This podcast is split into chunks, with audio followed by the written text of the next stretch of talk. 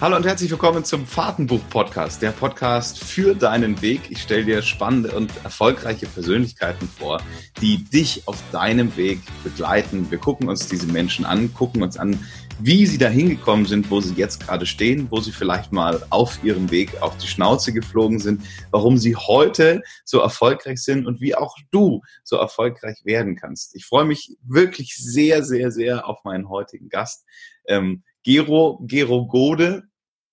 Gero ist Seriengründer aus Augsburg. Er hat innerhalb von zehn Jahren zwölf Unternehmen gegründet und groß gemacht und am Ende auch wieder verkauft. Er ist der Start-up-Guru, ähm, der einzige in der Größe, den ich kenne. Äh, und zu seiner kompletten Start-up- und Gründerzeit hat er seit 2006 auch noch mit seinem Bruder seinen eigenen Aktienfonds gegründet, mit dem Ziel, dass es seiner Familie und seinen Freunden und seinen Bekannten allen zusammen gut geht und ähm, nach dieser wilden Zeit und dieser krassen äh, Menge an Erfahrungen ähm, zeigt er heute dir, wie einfach es ist, sich ein passives Einkommen aufzubauen und ähm, einfach finanziell besser dazustehen. Ich freue mich extrem, dass du da bist. Ich grüße dich, Gero Gode. Und ich danke dir, dass ich dabei sein darf und bin nach deinem Intro jetzt schon sehr selbst gespannt, was ich äh, zu sagen habe. Ähm, wir kennen uns ja jetzt wirklich noch nicht so lang. Also zur einen Seite ähm, sind wir uns über die Jahre immer mal wieder kurz über den Weg gelaufen. Äh, ich weiß, dass ich dich vor ein paar Jahren schon extrem cool fand. Da hast du mit einem Blog angefangen und hast spannende äh, Menschen interviewt. Also was heute jeder in seinem Podcast macht, das hast du vor, vor Jahren schon gemacht. Ähm, da fand ich dich cool, da hatten wir so die ersten äh, Berührungen und jetzt waren wir in den letzten Wochen ein paar Mal frühstücken, ähm, was mir auch ein Riesenvergnügen war. Ich kenne wenige Menschen, die so krasse Machertypen sind und die so ähm, clever mit Finanzen und Wirtschaft umgehen und ähm, ja, hey, ich freue mich, dass wir all das Wissen, was da heute ähm, sich in deinem Kopf angesammelt hat, an unsere Podcast-Hörer weitergeben. Jetzt müssen wir auf jeden Fall liefern, ja, nachdem was du gesagt hast, ähm, glaube ich, dass wir äh, gerne, gerne alles versuchen können und äh, wie immer, egal wo auch ich als Speaker oder äh, als Gesprächspartner auftrete, versuche ich alles zu geben, um das Wissen mitzugeben. Und ähm, bei dir ganz besonders, weil du auch es immer wieder schaffst, gute Fragen zu stellen, die auch ans Markt gehen können. Und dementsprechend äh, ja, bin ich gespannt, was passiert. Ich würde gerne mal einsteigen mit äh, genau diesem magischen Wort, dem passiven Einkommen. Also ähm, jeder, der sich mit dem Thema Einkommen und mit dem Thema Geld schon mal beschäftigt hat, kommt irgendwann nicht mehr an diesem Begriff passives Einkommen dran vorbei. Der Traum eines jeden Unternehmers oder Selbstständigen. Ähm, wie bist du darauf gekommen? Ähm, wann hast du angefangen, dich damit zu beschäftigen? Und wie ist es heute für dich, dieses passive Einkommen zu haben? Das ist eine ganz witzige Frage, weil äh, tatsächlich irgendwann nach den ersten Unternehmen kam da so ein Trend auf. Das war vielleicht vor zehn Jahren, als passives Einkommen so überall angesprochen wurde. Heute sind das die Videos, äh, wo jemand sagt, wie du unschwer erkennen kannst, befinde ich mich hier gerade in Bali und äh, dieses Leben kannst du auch genießen. Und das kam so alles damals auf zu der Zeit und dann haben alle plötzlich, auch gerade mit dem, mit dem Buch Die Vier-Stunden-Woche von Timothy Ferris, und so, da kam so ein, ein mega Schwall an, an passiven Einkommenswünschen auf, so auch bei mir. Mhm. dann natürlich auch darüber nachgedacht, was kannst du dir aufbauen, was kannst du dir entwickeln, um das hinzukriegen. Und tatsächlich dieses passive Einkommen, wie es überall beschrieben wurde, habe ich nie hinbekommen. Also mal 100 E-Bücher schreiben und äh, die dann alle veröffentlichen und davon für immer leben oder ähnliches. Das hat nie geklappt. Was dann geklappt hat, ist natürlich Firmen zu verkaufen und äh, mit dem Einkommen zum einen aus diesem Verkauf und in der Geldanlage, aber eben auch durch zum Beispiel Einkommensdeals mit einer regelmäßigen Rente ein passives Einkommen zu haben. Mhm. Und seitdem das da ist, merke ich, dass passives Einkommen überhaupt nicht mehr interessant ist und ähm, verabscheue so ein bisschen sogar diesen Gedanken, passives Einkommen als Ziel sozusagen des Lebens aufzubauen. Also quasi dir vorzustellen, irgendwie am Strand zu liegen und aus seiner Kokosnuss zu schlürfen und dann alle zu denken, die nie an dich geglaubt haben und was man so alles für Bilder im Kopf haben kann. Und äh, eigentlich wird dieser Gedanke, wenn du ihn dann auch mal leben würdest oder so, ziemlich schnell langweilig. Ja? Und mhm. Du, liegst dann da und hast nichts mehr zu tun. Und das, das Learning für mich war daraus eigentlich, es geht nicht um dieses Geld, um das Einkommen, was du in diesem Moment verdienst, sondern es geht um die Persönlichkeit, die du durch deine Arbeit entwickeln kannst.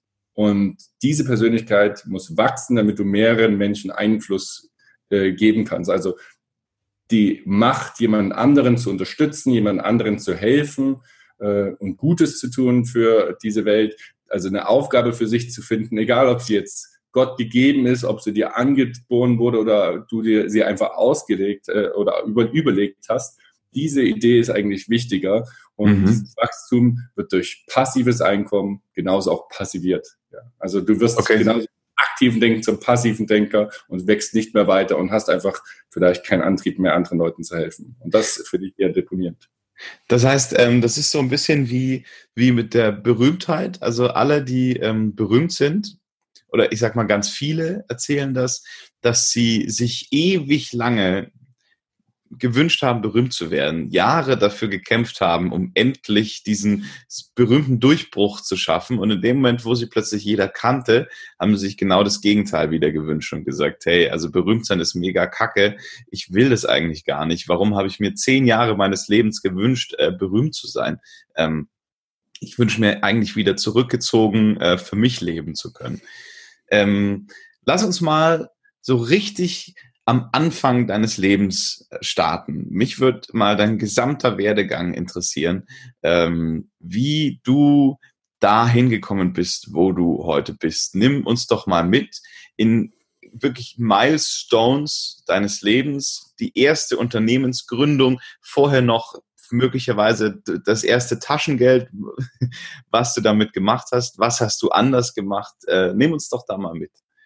Ja, vielleicht war das fehlende Taschengeld eher oder das geringe Taschengeld im Verhältnis zu den anderen eher der Auslöser. Aber um mal wirklich äh, anzufangen, ich komme aus Erfurt, bin mit meinem Bruder da zusammen aufgewachsen, er ist vier Jahre älter.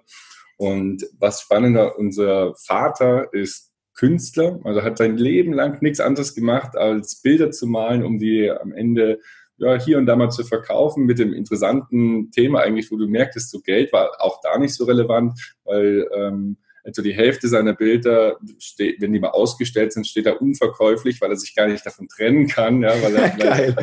Weil er, also so dieser Gedanke, wo du ihn dann selber eher angestoßen hast und sagst, verkauf das doch mal, dann ist vielleicht nochmal ein cooler Urlaub drin oder sowas. Äh, der hatte da auch schon nicht funktioniert. Und ähm, unsere Mutter ist Kunstlehrerin äh, in der Natur gewesen und auch wirklich mit Leidenschaft dabei. Und das ist etwas, was sicherlich sehr geholfen hat als Kind. Zum einen, dass sie beide eine extreme Leidenschaft für das haben, was sie tun. Ähm, der auch wenn du jetzt nicht sagen würdest, es ist ja diese wirtschaftliche, die wirtschaftliche Leidenschaft, aber das, was sie machen, ähm, unter den Schülern so ein bisschen kreativ, kreatives Wissen und eine Entfaltung in dem Bereich mitzugeben, mein Vater durch die Kunst was auszudrücken und mit der Hoffnung auch die Welt hier und da ein bisschen zu verändern mit den Bildern. Ähm, das, das nimmst du auf jeden Fall mal mit. Und da, das Ganze kommt gepaart mit einer Freiheit, die du gehabt hattest. Also im Grunde durfte ich immer alles machen, was ich wollte. Also ich habe etwa alle zwei Monate einen Verein gewechselt, ja, äh, von Schwimmer zu Leichtathlet und Basketball und Volleyball und Schach und alles Mögliche, was du dir vorstellen kannst. Und äh, so ein bisschen sind, so hast du schon gemerkt, die Eltern sind immer ein bisschen in Panik ausgebrochen, weil du, weil sie, weil sie sagt, da wird nie was aus dem Jungen. Ja, muss der äh, immer wieder alles ändern, der kann nichts durchziehen und so weiter und so fort. Und das hat mich schon auch immer ein bisschen geärgert, auch, dass man diesen Gedanken hatte. Zum einen hattest du die Freiheiten, was cool war, aber irgendwie hast du auch gemerkt, da ist irgendwo etwas, wo du, wo du vielleicht nicht ganz die Unterstützung bekommen hättest in dem Denken. Und dann mhm. wollte meine Mutter auch immer, äh, weil ich so toll mit Lego gespielt habe, dass ich Ingenieur werde, weil ich wirklich komplexe Sachen gebaut habe oder so. Man hat so ein bisschen immer versucht, natürlich, wie viele Eltern auch, ja, das wird jeder so ein bisschen kennen, dass Eltern äh, gerne so eine Richtung vorgeben, was sie sich vorstellen könnten, wie das Kind leben kann, damit er ein zufriedenes äh, Leben haben kann. Mhm. Und äh, damit ging eigentlich alles los und ähm, war immer schon kreativ, habe viel unternommen und auch viel organisiert, so Debattierverein aufgebaut oder, so, oder ähm, Quizzes an der Schule veranstaltet, alles Mögliche, aber nie irgendwelche Führungsrollen übernommen und äh, war jetzt auch nicht besonders beliebt, dass man sagen könnte, darauf äh, hätte ich aufbauen können mit einer Motivation. Es ging dann tatsächlich in der USA los, äh, als ich das, als ich mein Mindset geändert habe. Ich war mit 15 und 16 ein Jahr Austauschschüler. Mhm da hat sich eigentlich alles gedreht, bis ich dann wirklich, als ich wiederkam, sofort losgelegt habe und meine ersten unternehmerischen Sachen aufgebaut habe. Und so ging das eigentlich dann immer weiter, dass man als erstes Startup dann wirklich äh, an der Uni gegründet hat und das sich entwickelte mit dem Verkauf, weil man gerade eine neue Möglichkeit äh, hatte, sozusagen sofort in das nächste gerutscht ist. Und so äh, war das eigentlich dann wie so eine Lawine, die über mich her viel mit lauter Erfahrung und neuen Erkenntnissen. Ähm, das heißt, es war nicht wirklich so, dass es ein geplanter Weg war in dem Sinne, sondern äh, war ein bisschen entstanden, aber mit einem Mindset, den ich mit 16 äh, lernen durfte. Wie kam das? Bist ein Jahr in den USA, zack, bumm, wirst Unternehmer wieder zurück in Deutschland da. Was ist in den USA passiert? Zwei Sachen. Eine, die da muss ich heute noch heulen, wenn ich dran denke, an diesen Fakt, weil äh, ich extrem geheult habe, als ich wiederkam. Und zwar der Grund, du kommst in ein neues Land. Du kennst das, du bist mit deinen Freunden unterwegs und ähm, versuchst immer so ein bisschen zu sein, wie sie, wie du denkst, dass sie wollen, dass du bist. Mhm. Und plötzlich kommst du in ein neues Land, du kennst niemanden. Das heißt, du kannst dich plötzlich neu erfinden. Und diese Entdeckung, dass du einfach heute sein kannst, wie du willst, von einem Tag auf den anderen, ja, und dass du auch plötzlich ein ganz anderer Mensch wirst, weil du das dir vorgenommen hast. Das ist eine Erkenntnis, die hat mich extrem weitergebracht im Leben. Und auch heute noch habe ich kein Problem, wenn ich etwas feststelle, was an mir schwierig ist oder wo man, wo ich mich weiterentwickeln möchte, dass ich von heute auf morgen sage, das ändere ich und es fühlt sich nicht schlecht an auch gegenüber anderen. Mhm. Also das ist äh, ein, ein massives Thema. Und wenn du dann zurückkommst nach Deutschland und dann erstmal feststellst, oh nein, hier sind die gleichen Leute, ich muss jetzt wieder so sein wie früher, zwei Wochen im Bett liegst und weinst in den Sommerferien und nicht verstehst, dass es eigentlich wieder so eine Situation sein kann, aber dann irgendwann sagt, ich probiere es einfach aus und bin jetzt auch wieder ein neuer Mensch. Und das nochmal zu erleben, und zwar in einem Rahmen, wo du es nicht geklappt hast, das ändert einiges. Das heißt, du bist, ähm, du bist da in die USA gekommen, warst äh, an so einer Highschool, oder? Mhm. Ähm, und kanntest niemand und du hast dich dann entschieden, welcher Mensch dort zu sein? Ähm, ein super offener Mensch, ähm, der, der jetzt auch mal beliebt sein kann, ja, und äh, der einfach die Welt mit offenen Augen mal so ansieht und alles umarmt und entgegennimmt und einfach auch mal weiterhin alles ausprobiert wie früher. Aber eine Sache, die ich zum Beispiel, äh, die prägend ist, ja, äh, immer am, an den Morgen, wo ich in die Schule gefahren bin mit so einem Schulbus, ja, mit dem gelben Schulbus mit offenen Türen, wo man auf so einer kleinen Bank zu zweit draufgequetscht sitzt und wirklich eine halbe Stunde dann einen nach dem anderen abgeholt hat und dann da rausgeladen hat. Der kam bei mir immer eine Dreiviertelstunde früher an als die anderen Schulbusse. Der hatte irgendwie so eine Route, da war manchmal Stau, manchmal nicht und die meiste Zeit eben nicht. Und dann saß ich da in der Schule rum und dachte mir, was machst du jetzt? Quasi alleine. Und dann bin ich jeden Tag in einen anderen Raum einfach reinmarschiert und habe allen Hallo gesagt. Ich rein, hallo, ich bin's, der Deutsche, ja, so in diese Richtung, wer kann sich das vorstellen? Und dann haben die gesagt, ach, ist ja interessant, wieso ist hier ein Deutscher? Ähm, und auf diese Art und Weise habe ich bei der Schule mit, mit 3000 Leuten am Ende nahezu jeden gekannt, bin durch die Schule gegangen und habe auf den Fluren jeden eine High Five gegeben und du warst einfach im, im Kopf von allen drin und das hat auch ermöglicht, dass du dann mal mitgenommen wurdest zu verschiedenen Veranstaltungen von denen, dass die dich eingeladen haben, dass du im, gesehen hast, so ein bisschen dieser Netzwerkgedanke kommt auf, einfach nur, weil du gesagt hast, heute bin ich mal offen für alle anderen. Mhm. Und die haben dir das abgenommen, oder? Also ich sag mal, der, der, ähm, der un, ich sage jetzt mal, unbeliebte deutsche Schüler in Deutschland, geht nach Amerika, ähm, lebt dort the dream äh, und ist zack, bumm, plötzlich der Superstar. Äh, wie bist du damit umgegangen? Ist es dir irgendwie, also hat es in dir auch so ein gewisses so, hä, das ist ja voll einfach ausgelöst oder? Da, also das auf jeden Fall, diese Erkenntnis, dass es so einfach ist. Also erstens, Superstar ist jetzt wahrscheinlich ein bisschen übertrieben, aber schon so, dass du gemerkt hast, du warst plötzlich irgendwie eine besondere Persönlichkeit für die. Mhm. Und mhm. daraus wird auch der Gedanke, okay, ich bin auch für mich diese besondere Persönlichkeit.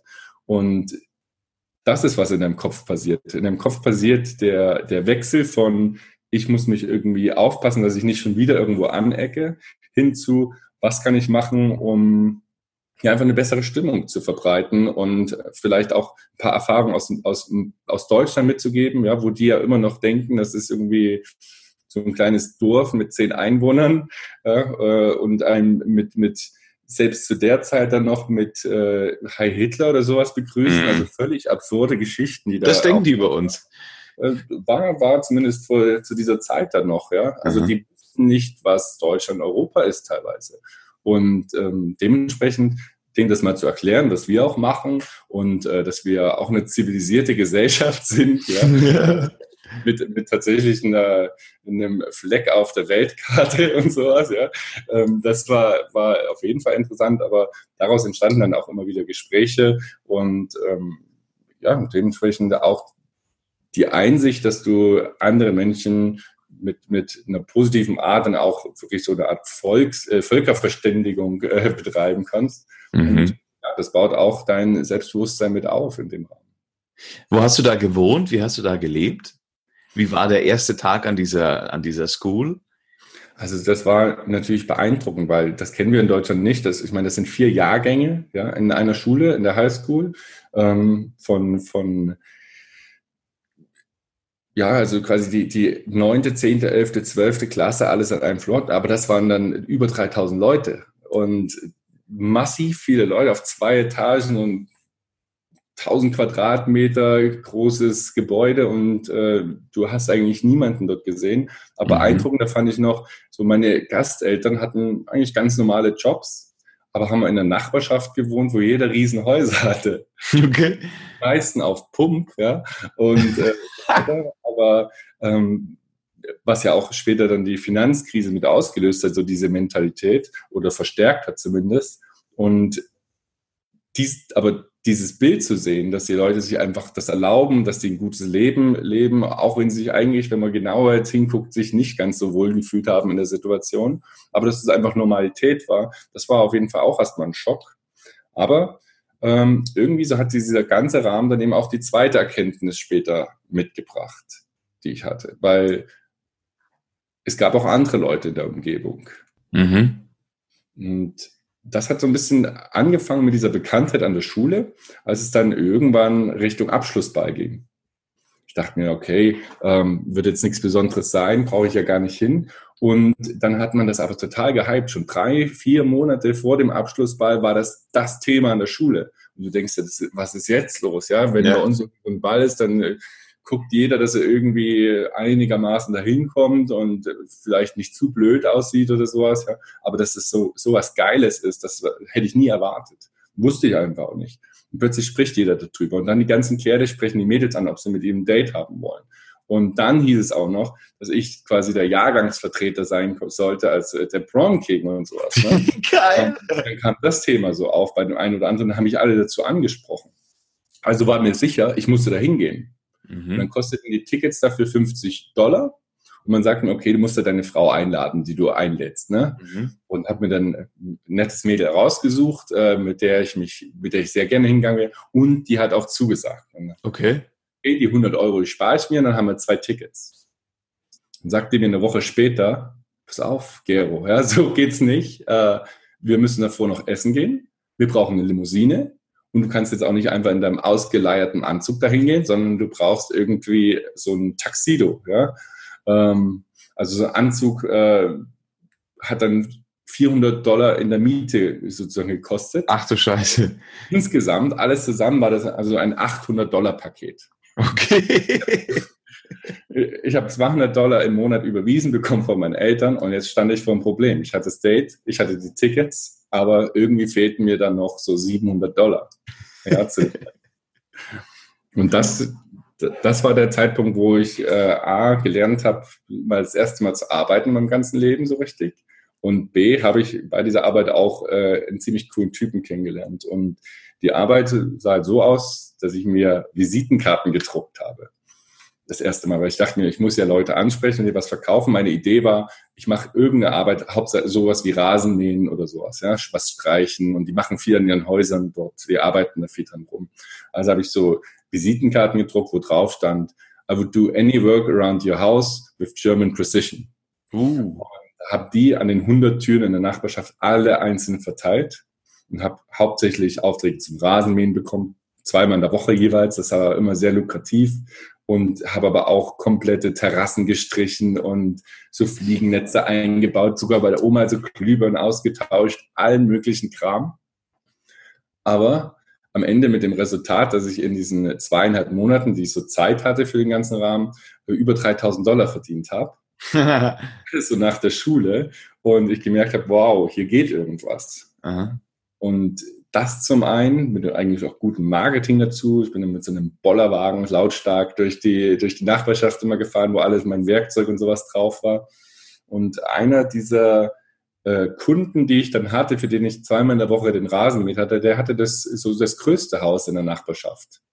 Und es waren immer so 40 Grad, das war in Atlanta, ja, also richtig heißes Wetter. Und der hat mich dann auch mal auf ein Getränk eingeladen und mich gefragt, warum machst du das ja eigentlich? Ja, du bist der Austauschschüler, du musst jetzt irgendwie das Jahr genießen. Und dann habe ich ihm das erklärt, dass ich jetzt hier unbedingt Geld verdienen muss, um das zu erreichen. Und mit denen kam ich dann witzigerweise so ein bisschen ins Gespräch. Der hieß Greg und der hat mir einiges auch über Finanzen und Ziele erreicht, was ich dann später in Deutschland, als ich angefangen habe zu lesen, auch über diese Themen, immer wieder entdeckt habe, was er gesagt hat.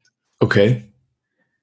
Ja, und das war in erster Linie ähm, das ganze Thema groß zu denken, ähm, Geld aufzubauen, nicht des Geldes willens, sondern um etwas zu bewegen. Okay. Dass das ein, ein Fluss ist, der dann einfach entstehen kann. Ähm, der hatte zum Beispiel sein Haus komplett Cash gekauft. Also der hatte das nicht auf Pump gekauft und da hat er auch erklärt, ähm, dass das natürlich keinen Sinn macht, ja, äh, solche Risiken sozusagen aufzunehmen, sondern dass man das aus seinem Cashflow sozusagen mitfinanzieren kann und dass ihm das Freiheit schafft.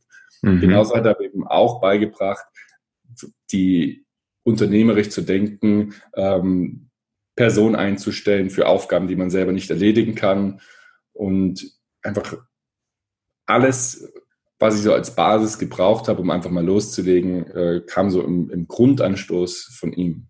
Und diesen Trigger im Leben, diese externe Person oder sowas, ähm, glaub, du kannst du jeden verfolgen, der irgendwie später mal sehr erfolgreich geworden ist.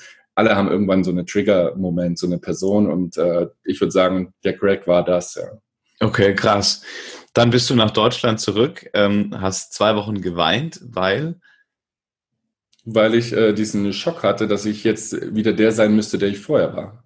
Mhm. Bis ich das realisiert habe, dass es nicht so ist und äh, rausgegangen bin auf die Straße und einfach wieder das ausgestrahlt habe, was ich sein wollte. Und ähm, jetzt, äh, jetzt hätte ich noch eine sehr private Frage vorneweg. Das würde mich super interessieren. Wie war denn dann dieser Abschlussball? Der Abschlussball war ziemlich verrückt. Also wir sind da, sind da in diese Limousine mit ein paar anderen Leuten geteilt. Ähm, zu, sind wir losgefahren in so einem Haus, wo wir uns alle vorher getroffen haben und sind dann ähm, in, in das Restaurant und da hat es ewig gedauert es war super spät geworden und wir kamen dann sau spät auf diesen Abschlussball, wo einfach einfach so eine Riesenparty war. Ne? Also eine Disco, natürlich ohne Alkohol und alles. Ja, es sind ja alle noch Kinder und ähm, das heißt, es ging einfach nur Musik zu. Es waren dann so ziemlich viele ähm, ja, also ziemlich viele Tänzertypen, ja, die, also eigentlich auf der, auf der Tanzfläche waren so alles Schwarze, ja, die so rumgerappt sind und äh, rumgetanzt sind, äh, ihr Breakdance da hingelegt haben, was auch immer, die haben so die ganze Show gemacht und alle anderen haben unsicher irgendwo rumgestanden und gequatscht. Mehr okay. war das eigentlich auch nicht. Und okay. genau als wir reinkamen in den Raum, haben die gerade die äh, Kronen verteilt. Und in dem Moment kam ich rein und ich hatte das verpasst, den Zeitpunkt auf die Bühne zu kommen. Das heißt, Aha. die hatten ausgerufen, als ich nicht da war. Und mir hat dann einfach jemand nebenbei so diese Krone aufgesetzt, eine Schärpe umgelegt, ja, ähm, wie, das, wie das dann eben so ist. Aber normalerweise vor allen Leuten, das heißt, diese große Ehre, jetzt dieser Jahrgangsvertreter zu sein, hat gar nicht so richtig geklappt, ja, dieser Auftritt, weil wir so spät kamen. Und keine Ahnung, wir standen eine Stunde darum und dann sind wir auch schon wieder abgeholt worden. Ja, also ah. die war nicht besonders fett. okay. Also okay. vielleicht war es, aber ich habe davon nichts mitbekommen. Okay. Ähm, dann starten wir mal direkt rein. Jetzt haben wir so ein bisschen deine, deine, deine Amerika-Basis abgeklopft und ähm, den, den ersten richtig großen Schulball plötzlich vom, vom äh, unerfolgreichen, unscheinbaren ähm, Nichtskönner beziehungsweise Allesversucher, der nichts durchzieht, äh, plötzlich zum äh, Star der Schule in Amerika, zurück in Deutschland, traurig, weil Angst oh Gott, ich will aber eigentlich nicht mehr so werden, wie ich früher war. Ähm, und dann ging es richtig los, oder? Ja, erstmal auch allmählich, aber das war so die, waren dann die ersten Versuche. Also das erste, was ich gemacht habe, war wirklich diese Netzwerke auch aufzubauen. Plötzlich, das war eins meiner ersten Bücher, was ich gelesen habe, war tatsächlich, wie man Freunde gewinnt. Von Dale Carnegie. Äh, von Dale Carnegie. Und ich habe das zu dem Zeitpunkt angefangen, regelmäßig zu lesen und alles, was ich gelesen habe, sofort in Aktionspläne umzusetzen und alles anzuwenden. Wirklich alles. Und das war der Zeitpunkt, wo die ganzen Leute, die mich früher nicht gemocht haben, ich gemerkt habe, die können mich alle doch wieder mögen, wenn ich das richtig mache. Und ich habe plötzlich mit den Leuten zu tun gehabt bei uns, die was drauf hatten und habe mich mit denen auch getroffen. Also nicht mehr so geguckt, wer ist der Coole, sondern geschaut, wer ist der mit irgendwas, mit einem Potenzial im Kopf. Und da sind da, ist da so ein Autist dabei gewesen, der ein hervorragender Programmierer war. Dann jemand, der Business-Erfahrung hatte über seinen Vater und äh, das aber selber auch schon wieder angewendet hat. Und mit denen habe ich mich zusammengetan und wir haben dann so kleinere Projekte schon übernommen, wie es damals auch jeder gemacht hat, also Websites gebaut für lokale Shops, die dann okay. auch online verkaufen wollten und solche Themen. Das waren also keine angemeldeten Unternehmen, das haben wir so ein bisschen in der Hand gemacht. Das kann man jetzt langsam sagen, das ist ja verjährt.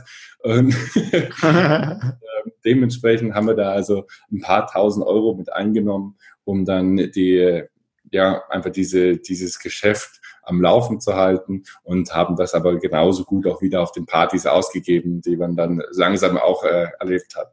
Mhm. Also das war einfach nur eine gute Erfahrung, keine großen Businesses, aber auch da wieder das Learning, mit anderen Leuten dann was zusammenzumachen, sich die Talente rauszusuchen, die vielleicht von allen irgendwie komisch angeschaut werden, weil sie auch komische Typen sind, aber richtig was auf dem Kasten haben. Mhm. Und das wurde so in dem Zeitpunkt dann ein Talent für, was ich auch entdeckt habe, wo du jemanden anschaust, siehst, der hat Feuer und zeigt das aber nicht. Aber in dem, was er macht, hat er eine totale Leidenschaft. Und da habe ich auch meine Eltern dann immer wieder im Kopf, ja, ähm, die diese Leidenschaft haben, aber eigentlich kein, ähm, ja, das nie so ein richtig großes Ding draus gemacht haben. Und diese Leute aber zu nehmen und zu begleiten und auch das zu wecken in ihnen, ähm, das hat später dann auch Erfolge gebracht. Ja. Okay. Was war dann ähm, das nächste große Ding? Ja, das erste große Ding das war große Ding? an der Universität gestartet, eigentlich über so einen kleinen Wettbewerb, der hieß 5-Euro-Business. Da sollte man mit 5 Euro Startkapital so symbolisch ähm, was anfangen. Und wir hatten dann was gestartet, was ich in Japan gesehen hatte, weil ich irgendwann mal gelesen hatte, die großen Trends beginnen irgendwie alle in Japan äh, gehen dann in die USA und zwei Jahre später machen wir das in Deutschland. Und damals war der Trend in, oder einer der Trends in Japan eben, dass die Studenten irgendwo an der Universität oder in Copyshops kostenlos kopieren konnten und auf der Rückseite war dann farbige Werbung von Unternehmen und diese Werbung darauf gedruckt äh, hat dafür gesorgt, dass du eben einfach reingehst, kopierst und wieder rausgehst. Und dieses Business haben wir dann deutschlandweit aufgebaut, innerhalb von zwei Jahren an 20 Standorten ähm, begann aber wirklich so im ersten Jahr mit 5 Euro auch Gewinn, ja, mit äh, etwa 75 Euro Umsätzen und war richtig schlecht. Und ähm, ich wollte dann auch schon aufhören, aber hatte dann äh, einen kleinen Plan verfolgt, um es doch zu schaffen. Wie war der? Dann kannst du dir das vorstellen. Also du, du hast jetzt für deine erste Aktion die Dönerbude an der Uni, den Blumenladen, der aus Mitleid mitgemacht hat und Feinkostladen, äh, wo ab und zu die Universität für Veranstaltungen ihr Essen bestellt haben. Und das sind deine drei Kunden, die jeweils für 50 Euro buchen und du bist frustriert, was da ist. Und dann laufe ich jeden Tag von der Haltestelle, von der Straßenbahn an die Fakultät hoch und es waren diese riesengroßen O2-Werbebanner überall aufgehangen. Und dann habe ich bei der Firma angerufen und gesagt, was kostet denn diese Werbefläche? Und dann sagten die mir 10.000 Euro im Semester pro Plakat. Mhm. Und dann das kann doch nicht wahr sein. Wenn O2 so viel dafür zahlt, wieso verlange ich 50 Euro von der Dönerbude für eine Achtelanzeige auf einer, auf einer Rückseite von einem Papier? Und um das rauszufinden, habe ich geguckt, wer verwaltet denn eigentlich die Marketingbudgets von O2? Und da gibt es in München diese Agentur, die heißt Mediaplan. Und von dieser Agentur, da gibt es auch wieder ein Buch, das kostet 500 Euro. Das hatte ich mir damals gekauft. 500 Euro? 500 Euro. Ähm, das war das Investment, was mir das Wissen wert war, weil ich schon gemerkt habe, bei diesen 10.000 Euro pro Plakat, da ist deutlich mehr drin. Aha. Und in diesem Buch stehen alle oder standen, weiß nicht, ob das heute noch gibt, standen alle Vertreter von den Mediaagenturen drin, die die Firmen beraten haben. Okay. Das heißt, ich habe herausgefunden, wer konkret die Menschen sind, die für die Budgets von O2 verantwortlich sind mit diesen 500 Euro. Und die habe ich alle ähm, gefragt, ob ich mich mit ihnen unterhalten kann. Als Student, weil ich mich interessiere dafür, mal in diese Medienbranche zu gehen, ob sie mir ein bisschen was über den Job erklären kann. Ich war dann fünfmal in München bei Mediaplan in der Cafeteria gesessen. Die haben mich dann zu einem Cappuccino eingeladen und ich habe denen alles gefragt und sie haben mir alles gesagt. Wir kriegen äh, Provisionen in Abhängigkeit vom Volumen. Kleine Aufträge können wir nicht annehmen, weil da ist der Aufwand der Mediengestaltung zu groß. Muss also immer groß sein. Und mhm. das Wichtigste, wir kriegen unsere Provision neuerdings darauf, wie viel Rabatt wir für den Kunden rausholen, anstelle von nur, was ist ähm, der, der Deal Value.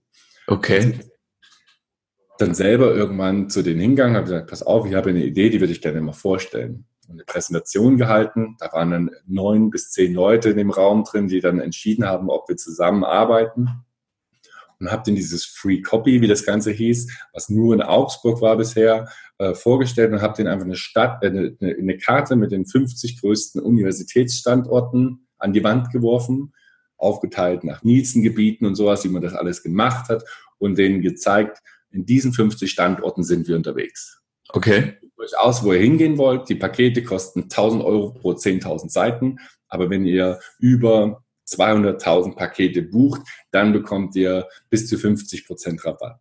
Okay. Und dann hat O2 für 300.000 Euro oder sowas zwei solche Semester gebucht. Ah, geil! Und so kam das erste große Thema eigentlich zustande. Wie hast du dich gefühlt, als du das erreicht hast? Also erstmal hatte ich Angst, weil von diesen, die haben sich insgesamt 23 Standorte rausgesucht, wo sie was machen wollten. Und wir waren ja nur in Augsburg. das heißt, ähm, wir hatten eigentlich auch keine Kohle mehr oder irgendwas. Ähm, aber wir haben uns damals für 10 Euro am Tag so ein komisches Mietauto von Six gab es damals den Smart für 10 Euro. Den haben wir uns gemietet und sind einfach einmal durch Deutschland gefahren und haben die ganzen Universitätsstandorte besucht und die Copyshops gesprochen. Und dann haben die alle zugesagt.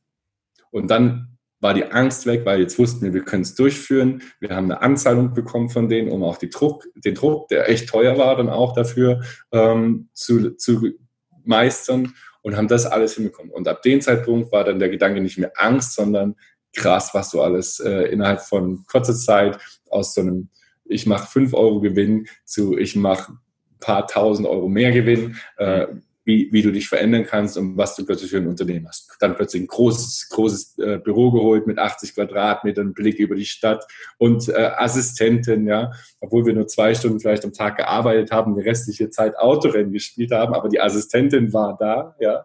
Und äh, so, so kam dann der erste, äh, war sozusagen der erste Erfolg, äh, der sich dann auch wirklich so ein bisschen manifestierte in einem und wo man das Gefühl einfach mal hatte, wie es ist, ähm, nicht einfach nur der Student gerade zu sein.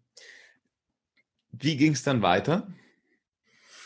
Ähm, ich wollte dann international expandieren und mein Kollege nicht. Ja, der hat sich ein bisschen drauf ausgeruht, weil ich war der, der die Werbegelder rangeholt hat und er hat die Copyshops äh, Kooperation gemanagt. Also kann man sich vorstellen, das ist einmal im Semester ein Anruf, mach mal wieder, ja, fertig. Und deswegen war der ganz zufrieden mit der Situation. Mhm. Ähm, und, und dachte, das können wir so doch weitermachen. Und daraufhin habe, haben wir uns dann getrennt. Und dann habe ich meine Anteile für einen mörderisch kleinen Betrag an ihn verkauft. Ich hatte keine Ahnung. Seine Eltern waren Unternehmer. Die haben mir dann das vorgerechnet, wie wenig die Firma eigentlich wert ist, wenn er sie alleine weitermacht und so weiter. Und das waren nicht mal 30.000 oder so, die dabei rumkamen. Scheiße. Also es war ein richtig schlechter Deal. Aber ich hatte zu dem Zeitpunkt auch schon die nächste Idee im Auge und so war das einfach hingenommen und mitgemacht. Okay, okay. Ähm, ich werde jetzt mal, ich, also ich würde mich jetzt am liebsten Stunden mit dir über jede einzelne Firma äh, unterhalten, aber vielleicht skippen wir mal ein bisschen ähm, in die Zeit, wo es dann so wirklich groß wurde bei dir. Das war eigentlich direkt danach. Also es waren äh, zwei, drei Unternehmen später, ähm, als es nach Berlin ging zu, zu Daily Deal. Ja, also wir haben da ähm, einen Laden aufgebaut nach dem Vorbild Groupon, ja, eine amerikanische Gutscheinplattform, die bereits 30 Millionen dafür bekommen hatte, um nach Kanada zu expandieren.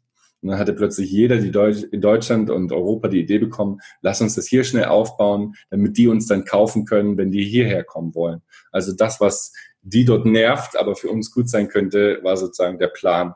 Mhm. Und unsere Konkurrenten waren niemand anderes als die Samba-Brüder, die City Deal aufmachen, während wir Daily Deal hießen. Und die Samba-Brüder sind also die Jungs, die auch Zalando und Co. aufgebaut haben. Also okay. die sich äh, wahrscheinlich am allerbesten in dem Business auskennen und die, obwohl wir in einem halben Jahr 200 Mitarbeiter eingestellt haben, in vier Länder expandiert sind, in der gleichen Zeit etwa fünfmal so groß waren, in 26 Länder expandiert sind und dann nach einem Dreivierteljahr wurden die dann für eine Milliarde von Coupon gekauft.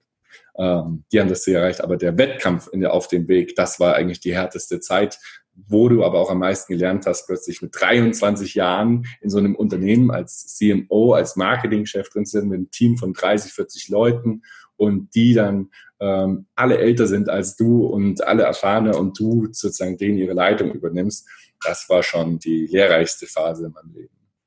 Ähm, wie kann man sich das vorstellen? Es ging dann plötzlich nach Berlin, wie auch immer du da hingekommen bist, und, äh, und dann ging es einfach nur noch darum, wir schlagen unseren Konkurrenten, sodass wir unser Ziel erreichen. Dass wir zuerst verkaufen, was nicht gelungen ist, ja. Mit Habt Finanzierung ohne Ende, nie Gewinne gemacht natürlich, ja, sondern einfach nur wachsen, wachsen, wachsen und das war das Ziel. Habt ihr diese Firma dann trotzdem noch verkauft gekriegt?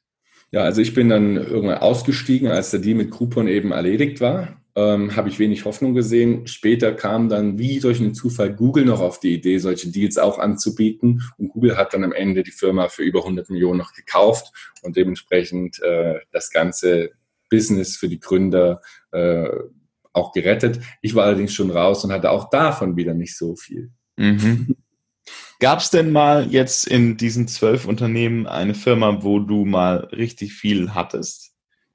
Was heißt richtig viel haben? Also, dass du mal rausgegangen bist mit dem Gefühl, okay, ich habe jetzt hier was aufgebaut, ich habe mir den Arsch aufgerissen, jetzt habe ich das Ding verkauft und ich kann endlich mal sagen, das passt. Ja, also das war tatsächlich ähm, das beste Unternehmen und deswegen auch mein letztes, ja, weil ich das nicht nochmal dieses Erlebnis äh, zerstören will.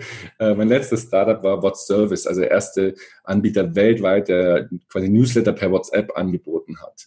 Und ähm, die Möglichkeit, Nachrichten direkt in den privaten Kontakt mit deinen Freunden und sowas reinzubringen, war natürlich Gold wert für alle. Und es war genau zum richtigen Timing. Alle möglichen Zeitungen, Fernsehsender, also such dir einen aus und der war dabei. Äh, Bayern, München und so weiter wurden alle Kunde davon. Und das alles innerhalb von neun Monaten, bis wir es dann verkauft haben. Ähm, das war so der erste, das erste und letzte Erlebnis sozusagen eines, eines richtig gut verlaufenden Startups, wo du wirklich nie das Gefühl hattest, dir bricht irgendwie alles zusammen und alles geht in die Luft und explodiert oder so. Also das erste Mal, dass du nicht sagst, da, du musst nur schnell genug sein, damit der Fahrtwind die Feuer löscht, ja. Das war vorher immer so mein Motto ein bisschen.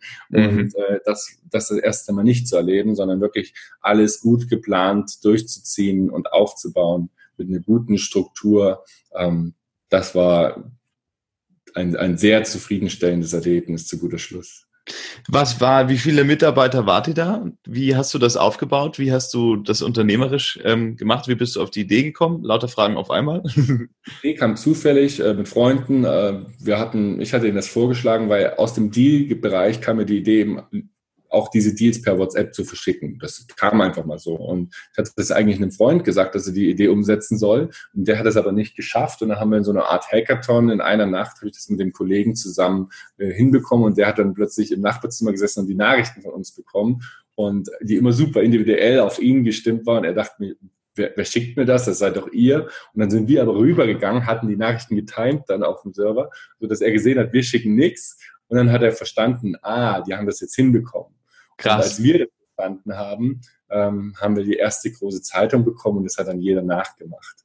Und die ganze Zeit verblieben wir zu zweit. Also wir haben äh, den Onboarding-Prozess so gestaltet, dass jeder kostenlos testen konnte und das sofort das Erlebnis hatte, wie es ist, diese Nachricht auch zu bekommen. Das ist so ein magischer Moment auf einem Medium, wo es keine Werbung gibt, kriegst du plötzlich eine Werbung, so zum Beispiel von dir selbst, ja, die du dir geschickt hast. Und es geht. Und äh, das hat die Leute dazu gebracht, dass das einfach automatisch ähm, haben, man würde jetzt sagen, viral heutzutage, ähm, ist es dann rausgegangen und jeder, jeder war happy und ist sofort Kunde geworden. Für wie viel hast du das Ding verkauft? Ähm, wir haben keine große einmalige Summe gemacht, aber dazu eine lebenslange Rente sozusagen vereinbart, die sich jetzt seit 2014 auf einen guten Wert stabilisiert. Also wir kommen so in Richtung eine Million, was den aktuellen Wert bei dem angeht. Geil. Was bedeutet lebenslange Rente? Du kriegst monatlich was ausgezahlt, oder wie? Solange es die gibt, ja. Also der Rentenzahler, die andere Firma. Ah, okay. Okay. Also gut. Ähm, das war dann das letzte Unternehmen. Das war so erfolgreich, wo du gesagt hast, ich will, ich will nicht mehr. Genau. Also erstens das und zweitens war tatsächlich zu dem Zeitpunkt auch diese Aktienclub, den du angesprochen hast, den ich seit 2006 mit meinem Bruder hatte, auf eine Größe angewachsen, wo wir langsam überlegen, und eigentlich lohnt es sich jetzt mal wirklich das, was wir angefangen haben, für alle auch ein bisschen zu professionalisieren und dann aus diesem Club diesen Fonds zu machen. Und das ist dann eben auch im gleichen Jahr passiert. Habe also die eine Firma verkauft und im gleichen Atemzug haben wir dann den Aktienfonds gestartet. Und äh, dementsprechend dieses ganz private Denken umgewandelt, auch das Ganze der Öffentlichkeit zu öffnen, weil wir festgestellt haben, dass wir dadurch insgesamt eine bessere Qualität erzielen können. Jetzt ähm, ist das für ganz viele Zuhörer, glaube ich, unglaublich äh, weit weg. Also Aktien und Fonds und Aktienclub und Unternehmertum und also es ist ja wirklich ein, ein Dschungel ähm, für ganz viele. Jetzt bist du ja nicht nur erfolgreich gewesen im äh, Unternehmen gründen, sondern hast dich parallel auch noch mit Aktien beschäftigt, oder wie war das? Das ist der große Vorteil. Äh, mein Bruder ist Finanzanalyst und äh, so kamen wir auch zusammen nach Augsburg. Ähm, er war schon seit, seitdem ich angefangen habe studi zu studieren, war er Analyst in einer Research, in einem Research House hier in der Stadt und wurde dann auch zum Chefanalyst und so weiter. Und ich bin nach Augsburg gekommen, weil die haben ja auch gleich den Werkstudentenplatz ab dem ersten Semester angeboten, wo ich auch gearbeitet habe und auch ein bisschen was davon gelernt habe.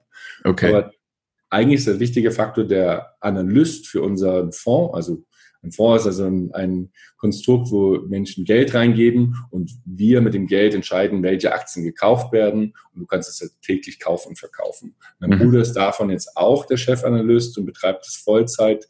Ähm, und der Fonds, die mehreren Summen an Geld, die eben zusammenkommen, ermöglichen uns es dann auch, weitere Analysten einzustellen, um einfach noch mehr Unternehmen anschauen zu können und immer besser zu werden. Und das, das aufzubauen und äh, die, die gute Rendite äh, zu erreichen, ist für uns halt besonders relevant, weil du sagtest am Anfang, es ist eine Anlage ursprünglich für Familie und Freunde. Es sind auch zu 90 Prozent immer noch alles Anleger, die wir kennen. Wir sind mittlerweile auf 30 Millionen Volumen angewachsen, mhm. die, wir, die wir managen. Was aber interessant ist, es kommen eigentlich als neue Anleger fast nur Bekannte und Freunde dazu. Und das gibt uns neben dem Fakt, dass wir selber mit 100 Prozent unseres privaten Kapitals investiert sind, gibt uns den Antrieb, einfach immer die beste, besten Erfolge und besten äh, Renditen für alle zu erzielen. Okay. die Größe des Fonds äh, ist nicht mehr relevant, weil du damit mehr Geld verdienst, sondern dafür relevant, weil es einen Umsatz bringt, der uns den weiteren Analysten noch besorgen kann, um da erfolgreich zu sein. Jetzt ähm, nach erfolgreicher Gründung, jetzt hast du auch noch einen Aktienfonds, also du bist die, die, die Bilderbuch- und Fototapete der Unternehmer in Deutschland, so wie man sich das, vor allem du bist ja auch noch super jung, ähm, so wie sich das jeder erträumt.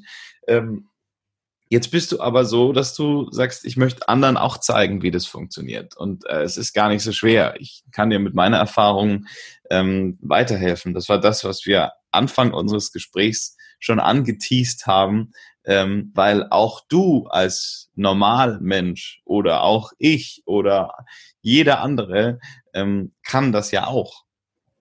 Absolut. Es, wir hatten gesagt, es braucht einen Trigger, in deinem Leben, wo du entscheidest, du möchtest das können. Und manchmal brauchst du auch jemanden, der dir dabei hilft zu erkennen, wo du dich selber blockierst. Durch die Gedanken und, und Sachen, die du gelernt hast von Eltern, Lehrern und so weiter.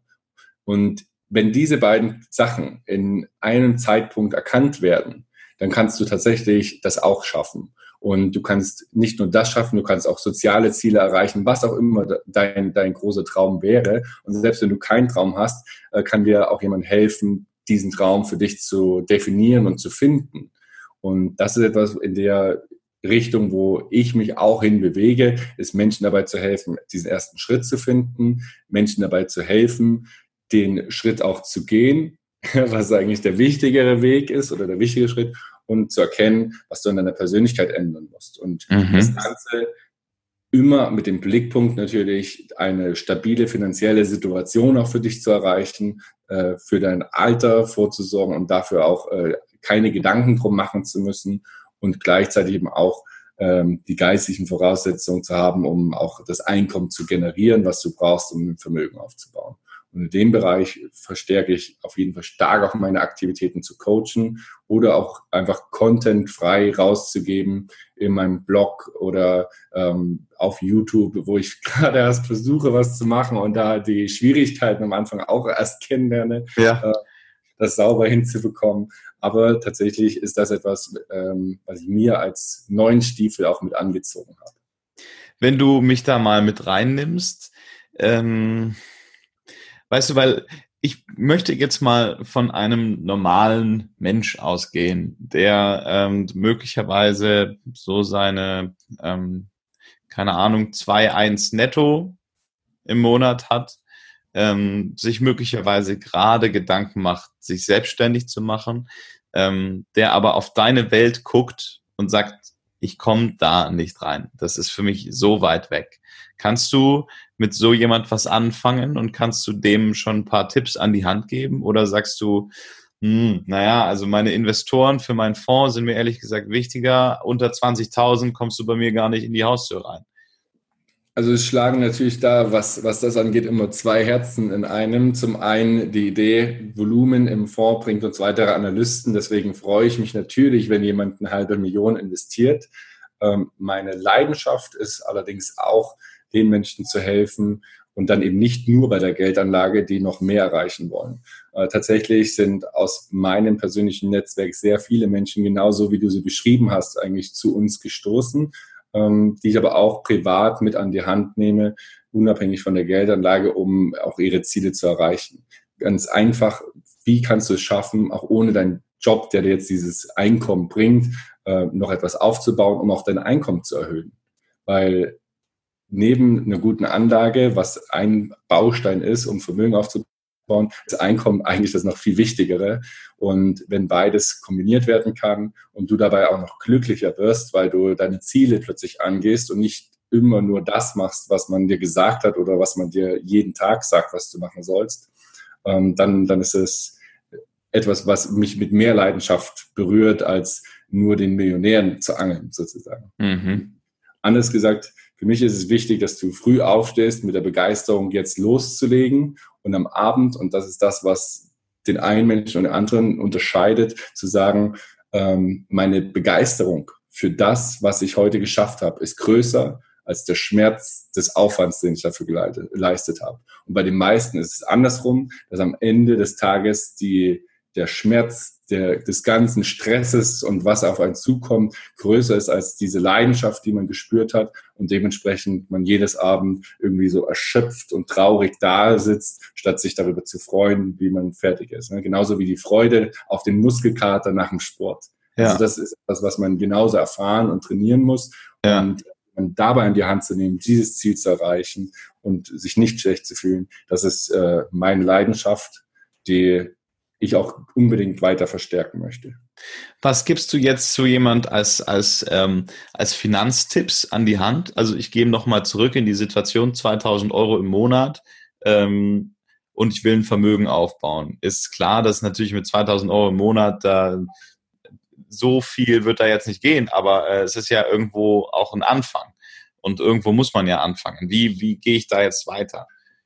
Also grundsätzlich gibt es da die Überlegung, okay, es ist ja so wenig, dass sich ein Sparen nicht lohnt. Das ist, was man immer wieder hört oder investieren nicht lohnt. Ähm, wir gehen mal davon aus, dass es auch ein junger Mensch ist. Ähm, und der junge Mensch kann sich durchaus leisten, einen Teil davon zu investieren. Zum einen halte ich es immer wichtig, zuerst in sich selbst zu investieren. Also wie gesagt, ein größeres Einkommen sorgt dafür, dass du mehr Geld später auch in Aktien und andere Anlagen investieren kannst. Aber das ist der erste Schritt, in sich selber zu investieren, da wo man den großen Hebel sieht. Und vielleicht brauchst du dann manchmal die Person, die dir dabei hilft, vielleicht auch jemand wie du, wo du, was du auch sehr gut kannst, jemand zu zeigen, was ist dein erster Schritt, um deinen äh, nächsten, nächsten Erfolg zu erzielen. Mhm. Und wenn man diesen Schritt gegangen ist und jetzt weiß, ich habe in mich investiert und habe jetzt einen Weg vor mir, wo ich erstmal nichts investieren muss, weil den gehe ich einfach und irgendwann habe ich wieder eine Hütte, muss ich wieder in mich investieren. Auf diesen Weg dazwischen bin ich trotzdem ein Freund davon, dass man auch schon mit geringem Einkommen einen Teil davon, das ist zehn Prozent von deinem Einkommen sein, also hier 200 Euro etwa, äh, trotzdem schon in Aktien investiert. Und das regelmäßig. Der Hintergrund ist nicht, dass du damit super reich wirst, sondern dass du dir eine Gewohnheit aufbaust und diesen Markt kennenlernst und genauso wie uns Erlebnisse im echten Leben zurückwerfen können, wenn wir uns nicht darauf vorbereiten und daran gewöhnen, dass es schwierige Zeiten gibt, ist zum Beispiel eine Finanzkrise ein hervorragendes Mittel, arm Geld zu verdienen, weil die Kurse fallen und man günstiger kaufen kann.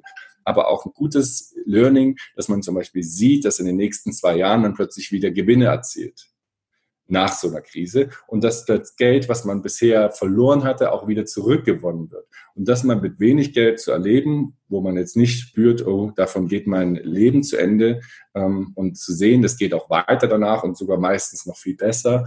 Ähm, diese Erfahrung sollte jeder haben und die Angewohnheit auch, äh, sein Vermögen aufzubauen und zu, zu beobachten. Wie, das ist ein wahnsinniges Gefühl, wenn du jeden Monat 200 Euro einzahlst, aber am Ende des Jahres nicht 2400 dastehen, sondern 2600 oder so. Das heißt, du hast Geld verdient, ohne was zu machen noch dabei. Ja. Ähm, und das gibt ja auch das Gefühl für das passive Einkommen wieder, aber nicht um sich darauf auszuruhen, sondern um daraus wieder investieren zu können. Und diese Gefühlswelt, die sollte man sich aufbauen. Also ich würde 200 Euro in Aktien regelmäßig investieren und wenn ich eine Chance sehe, in mich selber was zu investieren und selber besser zu werden, dann diese auf jeden Fall auch wahrnehmen. Okay, das ist ähm, dann möglich zum Beispiel über dich oder über eine Bank oder über ETFs oder wie geht das? Ja, also ETFs ist natürlich die einfachste Version äh, des Ganzen. Ähm, man zahlt dafür Geld, dass man etwas weniger Rendite macht als der Markt oder die gleiche Rendite. Ähm, wir selber haben einen Aktienfonds gegründet, der die besten Unternehmen aus dem deutschen Mittelstand sucht. Ja, das ist natürlich unsere Meinung, dass das dann die besten sind. Und unseren Freunden und Bekannten empfehlen wir, ähm, weil sie uns natürlich auch kennen, wissen, wer dafür verantwortlich ist und wissen, dass wir selber mit 100 Prozent unseres Kapitals investiert sind, ähm, deswegen sind, entscheiden sich Freunde, Bekannte oftmals dafür, weil ein bisschen mehr Rendite möglich ist als am normalen Aktienmarkt. Wenn man sich so die DAX-Konzerne anschaut, sind die kleinen Unternehmen ein bisschen dynamischer und können schneller in ihren Nischen wachsen ähm, als ein Unternehmen mit tausend Tochterunternehmen. Und so agieren wir, dass wir nie die Empfehlung aussprechen, jetzt macht dieses oder jenes. Aber natürlich ist das oftmals die logische Konsequenz, wenn man uns einmal kennenlernt, dass man dann auch diese Chance nutzt. Okay. Ähm, wie erreichen wir dich am besten im Internet? Ähm, ihr findet unseren Fonds auf alphastar-aktienfonds.de oder einfach mal Alphastar googeln. Das ist der einfachere Weg. Ähm, mich selber über gerogode.de Und von dort aus ist auch mein Blog verlinkt oder mein YouTube-Kanal. Was ist dein nächstes großes Ding? Das ganze Thema Finance Coaching möchte ich weiter ausbauen. Ähm, die Kanäle wie YouTube und äh, Instagram oder was auch immer dabei helfen mag, mehr kennenzulernen und darüber zu lernen.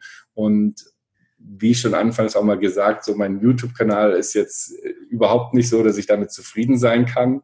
Ähm, aber man merkt und ich merke, dass die Qualität und die Leidenschaft immer mehr wächst dafür. Und diese, ja, also weiter zu lernen ist das nächste große Ding. Und das war es auch schon die letzten Jahre und das wird es auch hoffentlich immer bleiben, immer mehr kennenzulernen und mehr in diesem Bereich größer und, und breiter sich aufstellen zu können. Gero Gode, der Mann, der ähm, als Kind ständig den Verein gewechselt hat, dem seine Eltern zugedichtet haben, er würde nichts durchziehen, blickt heute auf wirklich zehn Jahre High-End-Unternehmererfahrung, zwölf erfolgreiche Unternehmen und seinen eigenen Aktienfonds zurück, der mittlerweile ähm, das Volumen von 30 Millionen Euro erreicht hat. Das ist eine unglaublich spannende Erfolgsstory und äh, ich bin dir total dankbar, Gero, für all diese Geschichten vom American High School ähm, bis hin zu What Service. Es war total spannend, mit dir zu sprechen. Ich würde das am liebsten jetzt noch die nächsten äh, zehn Stunden weitermachen, ähm, aber wir, glaube ich, können äh, diesen Podcast mal beenden. Ähm, und einfach auf deine Website gerogode.de verweisen und äh, wer mehr von dir erfahren will, der wird ja, wie du es angekündigt hast, in Zukunft sehr viel auf deinem YouTube-Kanal finden. Und äh, lass mich zum Abschied auch noch äh, dir einen Dank aussprechen. Äh, du hast es geschafft, dass ich tatsächlich einige Sachen erzählt habe hier, von denen ich noch nie sprechen durfte und die hoffentlich auch den einen oder anderen motivieren können, selber was zu starten. Und äh, bin begeistert von, von deiner Ges Gesprächsführung und wie, wie wir das Ganze locker hier gestalten können. Wünsche dir dann auch weiterhin viel Erfolg mit weiteren Podcasts, wo dann vielleicht auch nochmal größere Persönlichkeiten irgendwann kommen können. Und äh, ich glaube, das wird auch sehr bald dann bei dir passieren. Ich danke dir. Ich kann unseren Hörern einen großen Tipp mitgeben, als ich Gero zum zweiten Mal getroffen habe.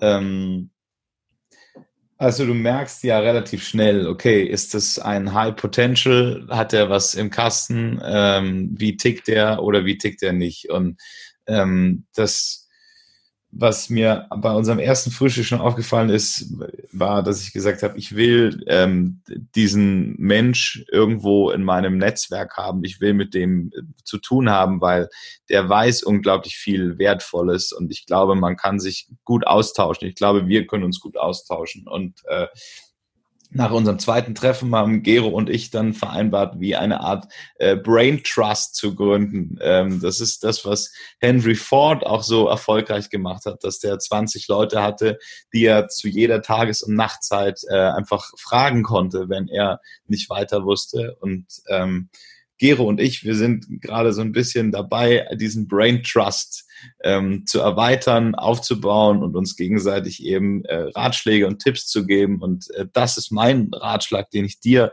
als Zuhörer noch mitgeben kann. Fang an, spannende Menschen nicht nur kennenzulernen und ständig auf irgendwelche Frühstücke oder sonst was zu treffen, sondern ähm, gründe da wirklich eine Zugehörigkeit und einen Trust, eine WhatsApp-Gruppe oder sonst was, wo du diese Menschen dann um Rat fragen kannst. Stimme ich zu, absolut wertvoll, waren auch mit große Treiber. Seitdem ich 18 war, habe ich ähnliches schon gemacht. Ähm, anders genannt, Mastermind-Gruppen kann man sie nennen oder ähm, gibt es hunderte andere Modelle, aber sich mit Leuten intensiv auszutauschen, die was drauf haben, ist wirklich wertvoll und freue mich auch, dass wir da zusammengekommen sind. Danke, dass äh, du all dieses Wissen heute geteilt hast, Gero, und ähm, auf sehr, sehr bald.